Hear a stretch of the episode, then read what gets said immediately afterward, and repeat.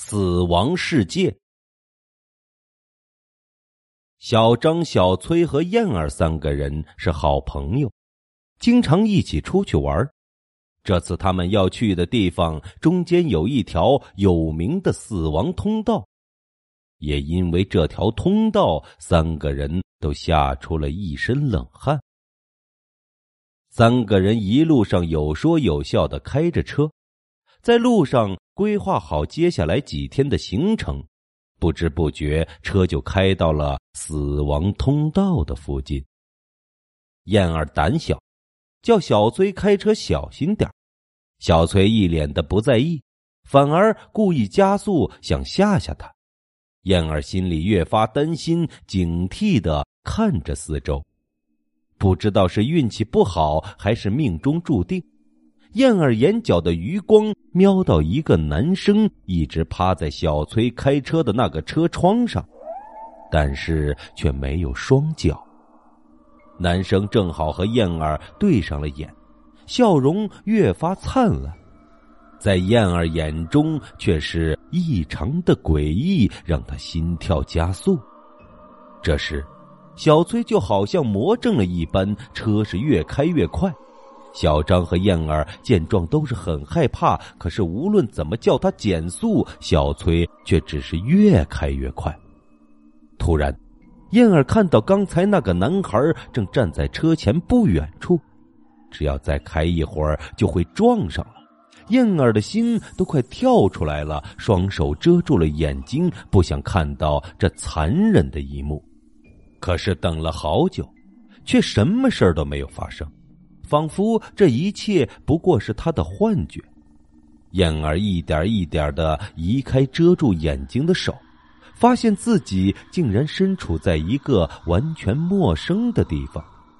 小崔、小张还有车子都不见了，唯一站在面前的就是之前看到的那个男生，依旧没有双腿。燕儿知道自己撞鬼了。可自己已经吓得腿软，甚至连说话的能力都没了。男生飘到燕儿的面前，仔细打量了一番后说：“你那么可爱，能做我的妻子吗？”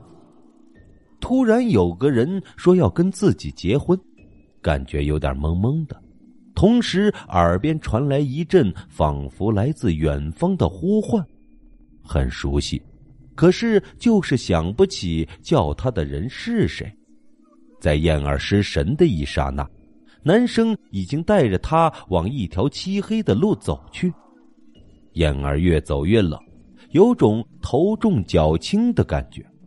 男生却越走越兴奋，最后拉着燕儿跑了起来。也不知道跑了多久，两人终于停了下来。燕儿却一点都不觉得累。可看着眼前的景色，燕儿有点怕怕的。小崔和小张站在他的面前，两眼无神，好像被人控制了一样。男生对两人使了个眼色，小崔和小张竟不管他的反应，往房间里拖去，要给他换结婚的衣服。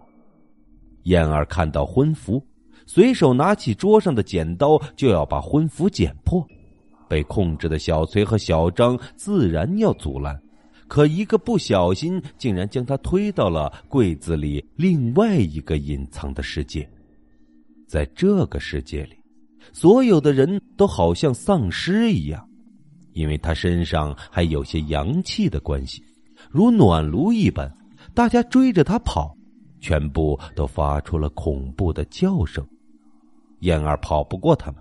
很快就被他们压在地上，不仅身上的阳气迅速的流逝，连身上也多出了数十个伤口，皮肤也开始出现了很多的皱纹。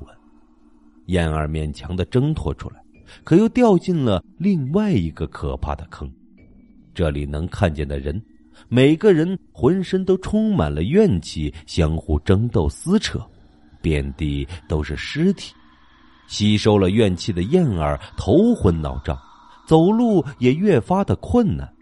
那些人看到燕儿，也好像看到了美味一样冲了过来，看到那么多人冲过来，燕儿无处可躲，睁大着眼睛，腿软的趴坐在地上。就在燕儿以为自己就要死掉的时候，男生突然冲了进来，抱起奄奄一息的他就往外冲。燕儿已经失去了意识，嘴里一直喊着救命。等他再醒来的时候，他依旧待在之前要换婚服的房间。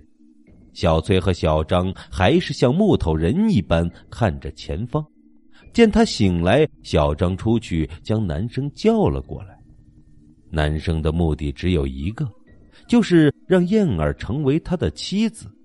可燕儿依旧不愿意。男生发怒了，抓起小崔就一口咬了下去。小崔疼得大叫。燕儿连忙将他拉过来，挡在身后，但男生的怒气并没有因此而消失，也因为他的生气，整个房间开始不停的抖动，沙石木屑不断的掉落，房子开始土崩瓦解。燕儿因为要保治神志不清的小崔和小张，再加上之前的伤，觉得自己好累，好像随时都要消失一样。等房间完全坍塌后，男生的手上拿着一把刀，一下子插进了燕儿的身体里，剧烈的疼痛让燕儿彻底的昏迷了。而在现实世界，燕儿已经昏迷了七天了，无论用什么方法，燕儿就是醒不过来，身上还莫名其妙的出现了很多淤青，流了很多的脓血。无奈之下，家人只好将他送到了一个神婆的家里。神婆一看就知道他是被那个男生盯上了，施法进入了燕儿存在的世界。此时燕儿已经被赶鸭子上架，穿着婚服坐在婚床上，就要和男生喝交杯酒了。神婆拉着燕儿就往外走，可是才没走几步就被男生挡在前面。男生突然变成了一个怪物，一口将神婆吞了进去。神婆将一颗珠子扔进了他的嘴里，将他一下子收入囊中。在那之后，神婆还给燕儿请了不少的护身符。燕儿以为事情就这么结束了，可是，在那天之后，他昏睡的时间却是一天比一天长，最后竟然连张开眼睛的能力都没有了。于是便再次进了医院。大半夜，神婆突然出现在燕儿的病床前，一手将他的灵魂从身体里拿出，吃进了肚子里。神婆的样子突然变成了那个男生的样子，一会儿又变成了燕儿。就这样持续了好一会儿，神婆身子突然一软，一道白光从身子里飞出。进入到了燕儿的身体里，在那之后，燕儿就好像那神婆一样，经常进出一些大家都会说撞鬼的地方。